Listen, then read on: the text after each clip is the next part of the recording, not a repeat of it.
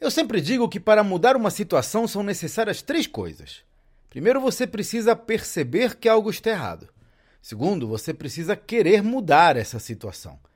Eu conheço muita gente que sabe que fumar faz mal, mas não tem intenção de parar. Eu mesmo fui gordinho boa parte da minha vida e achava que estava tudo bem assim. Mas o mais importante é fazer a coisa acontecer. E isso é um problema, porque entre querer e fazer tem uma distância grande. Se você estiver nessa situação, minha recomendação é começar pequeno. Procure uma mudança que seja fácil, mas que possa manter a consistência e transforme isso num hábito. Se você se propuser a caminhar 10 minutos por dia que seja, no final do ano terá feito mais de 70 horas de exercício.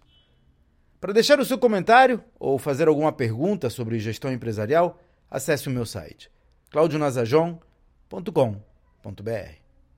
Até a próxima.